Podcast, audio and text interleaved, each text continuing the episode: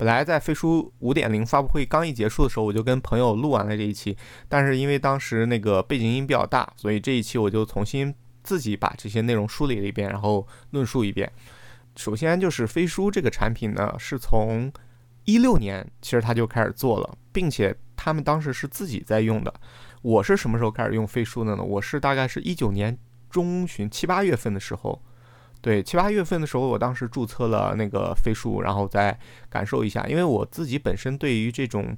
协同办公的这种产品就用了很多很多。呃，就是学渣文具多那种感觉啊，呃，包括企业最早的企业 QQ，就是大家知道，呃，现在有企业微信，你听过企业 QQ 吗？其实有的，在最早最早时候，呃，大家还在用 QQ 办公的时候，其实就有一个。企业 QQ 的东西，它是需要交钱付费的。它有提供很多的云空间的功能啊，或者是我现在已经具体的功能忘记了，反正它要付费，并且还有那个呃企业 QQ 邮箱。然后，当现在最火的就是钉钉了，钉钉，然后什么语雀。呃，包括我之前之前还跟那个 Worktel 上海总部的那个总经理，他还来我们公司，我们沟通交流过。他做那个就是像推动我们一个大型的生产制造型企业接入到 Worktel 里面去。但是你会发现，呃，我刚才提到所有这些东西，就是第一是没有那种用了就回不去的感觉，第二就是没有觉得用了以后。发生非常非常神奇的变化，但是呃，我用了飞书以后呢，我就觉得真的是改变了很多，而且我呃通过我推荐或者是自来水，影响了至少周边三十个人，现在用飞书有一种回不去的感觉，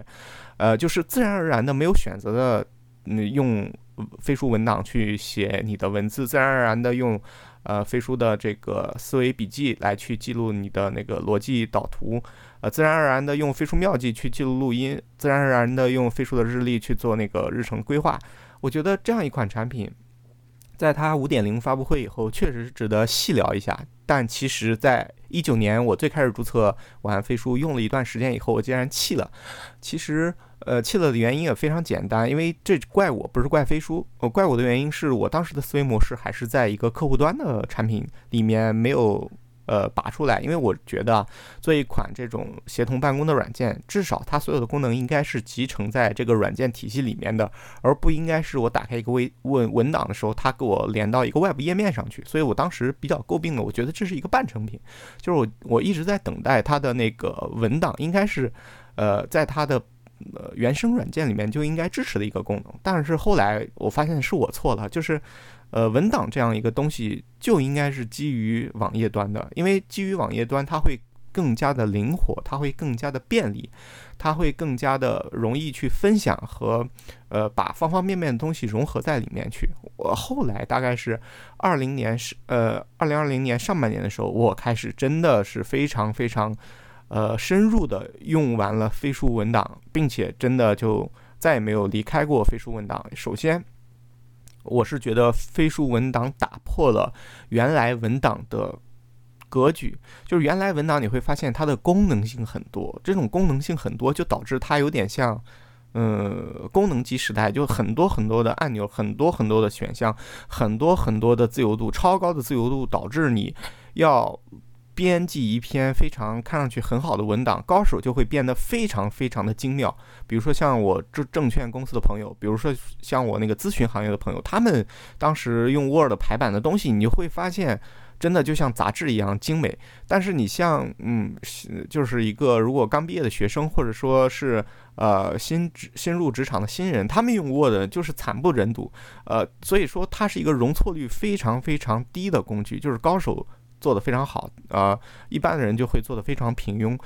就是因为它自由度太高了。它的所有的功能点，比如说呃，它的格式、它的文行间距、字间距、段落，还有制表位等等等等一系列的操作，牵一发动全身，就导致了你很难去做到呃，就是一个标准的审美在上面。而我用了飞书文档以后，你会发现。它给你的预设条件就是已经非常完美的，或者是经过推敲和呃调优过的，它不会给你那么多自由度和选项，让你去就像给你很多零件让你去自己组弄，它只是给你一个预设非常好的东西。你会发现它不能调节行间距啊，它不能调节你的字号啊什么，它只有标题一和标题二这种固定化的这种东西，所以自由度降低的时候就会对小白比较的友好，会让你不用怎么去调整啊，对格式的这种排版什么就会做出一个呃非常好的文档，非常呃。就是八九十分的文档，而不是说追求一百分的这样的文档。那这是飞书文档的方面。然后为什么再再聊聊为什么就是用了飞书以后，就是之前也用过很多很多的这种办公软件，呃，然后基本上就是老板掏个大几十万买了以后，而因因为信息化前面的工作是我来做的，但是基本上就推不下去，没人没人用了。我比较好的一个例子就是 Worktel。呃，Worktel 当时也是接洽了好几轮，然后他呃演示了好几次，呃，他的那个项目管理的部分也是确实做的非常的精妙，基本上是无敌了。呃，想象很美好，但是实践落地的时候，你会发现很难。大家去愿意对一个新的软件学习的成本太高了，就是看着它琳琅满目的功能，真正解决问题的可能只占一部分，你会发现非常非常难。就像游戏一样。什么样的游戏大家会非常的上手非常快呢？上手非常容易，并且愿意沉浸其中。你你其实会发现，就是它的规则相对来讲封闭性比较高，简单，不会给你那么多自由度的游戏。而比如我举个例子来讲，就是《魔兽争霸》这款游戏，呃。我其实发现有很多，嗯，就是你觉得不挨着的人，其实非常喜欢这款游戏。比如说，呃，知名的 UP 主老蒋就靠谱，他在一次直播中就说，其实他是一个重度的魔兽争霸玩家。其实我之前很早的时候也是魔兽争霸这个这个游戏的玩家。就这款游戏的自由度巨高，高到什么程度？你要你需要。运营你的那个生产，然后去赚足够的钱，然后再去出足够的兵，并且这些各种的兵之间的各种属性，反正总之是一个啊非常庞大的一个系统性的工程，然后再组合成一个部队去跟别人去作战，最后嗯像怎么赢，就是高手打一般的人就是摁在地上摩擦这种感觉的，因就是因为它自由度太高了。那像飞书的话，就是自由度非常。非常的低，但也不是这么说吧，嗯，好，我先听一下，取了个快递，刚刚聊到哪儿了？刚刚聊到，呃，Worktel 对吧？啊，Worktel 它是一个项目管理软件，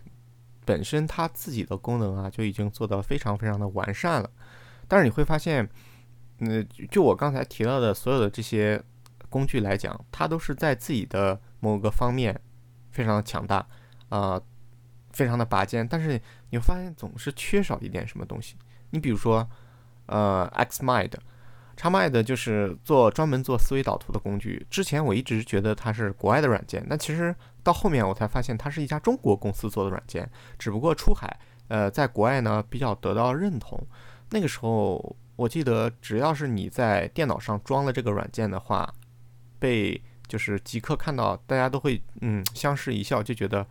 啊，你你装的这个软件就是一种认同感，这种感觉就有点像嗯，有点像什么呢？有点像很早期的时候，如果你你电脑上装了快播或者装了迅迅雷，大家也会觉得是某种隐含的东西在里面。那其实 Xmind 就有这种感觉在，因为它代表了一一种你对逻辑感非常强的认同，代表了你对这种。细致入微的结构化的东西是非常的需要的东西，呃，还有就是 Project，我不知道大家有没有听过 Project 这个软件呢？是微软出的一款软件，呃，一般是集成在高级版的 Office Office 套件里面，而且它也是付费的。这款软件复杂到什么程度啊？就是你。呃，就是这么说吧。网易云课堂里面有一个关于它的课程，用一百多集来那个内容来讲如何去使用这个软件，就它复杂到这个程度。而你当你上手用完这个软件以后，你会发现微软在做软件方面，那真的是当之无愧的老大，真是祖师爷。他把你所有的需求、所有的那个自由度全部都想在一起了，就是可以说你用这款软件。能满足你任何的需求。就他们的工程师已经基本上把这些需求给穷穷尽了。但是呢，就是因为太难了，嗯，难到什么程度？刚才我说了，氪一百多级。然后呢，你要如果是学成了 Project 这个软件非常用的很熟的话，你可以获得一个专门的认证，就是这个有项目管理的认证。啊，而且很多大型的项目管理公司对于 project 的证书是非常看重的。我当时用 project 最熟练的时候，用它做过那个房子的装修的工程进度管控。哇，当时我对这个软件真的是折服了，跪下了。它对于这个各个进度的把控以及时间节点的对齐来讲，真的是天花板无敌了。但是就是因为又犯了微软的老毛病。就它的软件吧，巨细致无比，但是，除非你是个工程师，去认真的琢磨和研究，你才能达到高手。就学习成本太高了。然后这说完了 Worktile，我 Project Worktile、Chamide，嗯，还想说一下贝恰。贝恰这款应用我用的其实也蛮早的，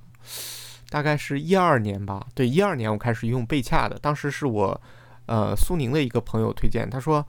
我们现在一个小团队在迁入到贝恰里面，BearChat，你体验一下啊！当时我就被这款软件的颜值折服了，因为它是非常小清新的。我记得没错的话，它的头像是一只小熊。对，它的理念就是把你所有的信息汇总到一屏里面来，就是它有很多很多的机器人，这些机器人呢可以帮助你把其他地方的信息，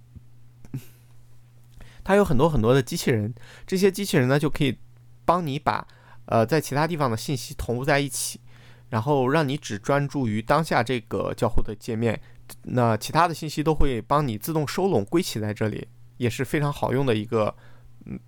呃，算是 IM 的工具。但是呢，它只是在这点做得非常好，那其他的同步啊，这种协同方面就差点意思。所以我刚才说的这些软件都是在某一个方面非常非常强。呃呃，但是你集合在一块儿就不行了。我觉得只有飞书，只有飞书，它就是把这些东西融合在了一起。你比如说，它有了贝洽的好用，它有机器人，它有了 Xmind 的思维笔记和思维导图，就是类似于幕布那个软件啊。它等于是把幕布，呃，而且后面我才知道，原来它的那个思维笔记就是幕布的原版码做的。那它又集合了什么文档的文档内容，然后它又有 Project 的轻的那个项目管理。就用思维导图就能解决，那就用那个，嗯，思维那个多维表格就能解决，然后他又用安那个整个服务嫁接在一起，就觉得它各项东西都做得非常好，这样集合在一块儿呢，就非常的完美了。目前来看，我觉得它是办公软件里面非常赞的一个。目前来看，我觉得它是办公软件里面当之无愧的 number one，而且很多人在问它跟，比如说他没听过飞书的，他在问它跟钉钉有什么区别啊？跟这个其他办公软件有什么区别啊？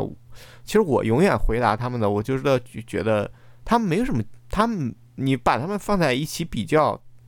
就有点对不起钉钉，就就就有点欺负钉钉，就是钉钉它一直还没有跳脱出自己原有的框架。它还是在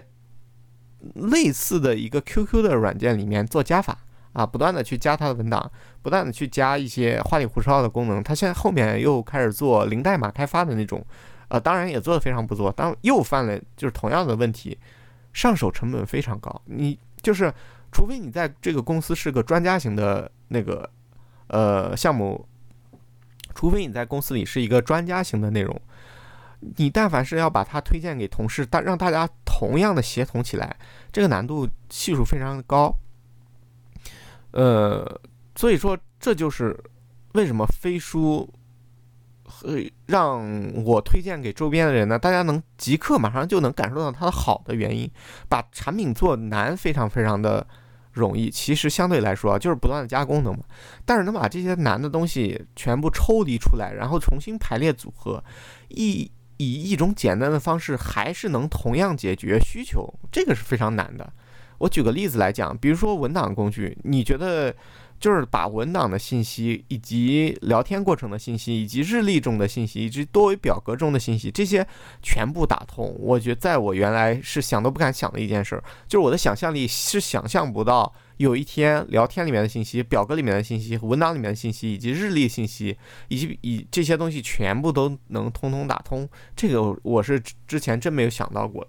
然后再聊一点那个飞书五点零升级了哪些东西，是我比较感感觉挺有意思的，就是飞书的图标 logo 它是变了啊，它最开始其实它的 logo 我非常的喜欢。呃，像一个纸飞机，就是远近看像一个纸飞机，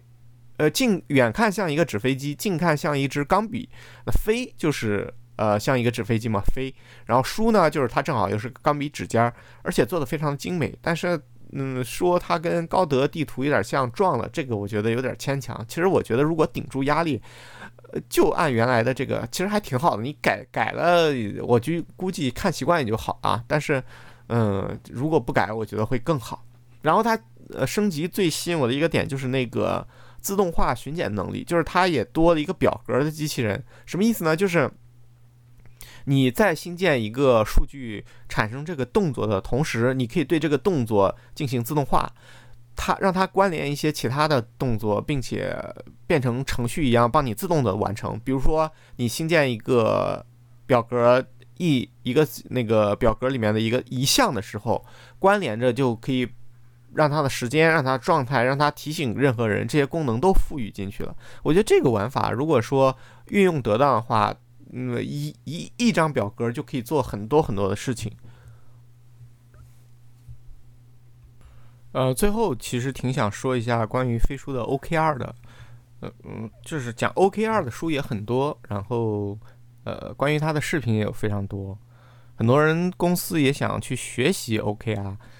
就是原来觉得原来的 KPI 就是跟 OKR 一比好像低一些，但其实不是这样的。我理解的 OKR 为什么很神奇，像谷歌、呃字节跳动都这么的推崇呢？其实无外乎两个点，第一个点呢，就是它的协同性。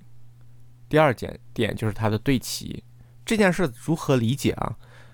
什么叫协同性？什么叫对齐？就是 OKR 本质就是你能看到你的上一级或者是任何哪一任何一级别的他们的目标是什么，他们做的最重要完成目标的关键结果是什么，而别人也能看到你的目标是什么，你的关键结果是什么。用一个通俗点的例子去感受的话，就是。你原来是在打单机游戏，比如说以魔术这款游戏来举例，你原来在打单机游戏，你在操作你的那个内容，呃，你的兵啊什么在操作，但是。相当于 OKR 就是你和你的队友在一起玩这款游戏。那这个时候呢，你不仅能看到你的队友在做什么，并且还能看到他的血条、他的魔法条，这些数据呢都是实时的，你能看到的。那当然，你跟他看到的过程中一起去打这个游戏呢，你们的胜率就会很高。而你想象一下，如果说你现在打的这款游戏，你只能看到你自己的兵，而看不到。你盟友的兵，那是一种什么样的概念？并且，如果你看不到盟友的进度条、血条、魔法条的话，你又是一个什么样的概念？所以说，飞书 OKR 的这种感觉，就是让你和你的队友们的所有的进度保持一致，让你们背后的信息保持一致，让你们所理解的这些内容保持一致。这样的情况下呢，你会发现能省去很多的沟通成本，并且你们协作也会变得更高效。如果说，飞书能再升级一些的话，其实我觉得就是元宇宙的时候，你能看到你队友的整个人的状态和他当前所处的环境的内容。如果说这些能完成的话，那真的就很牛逼了。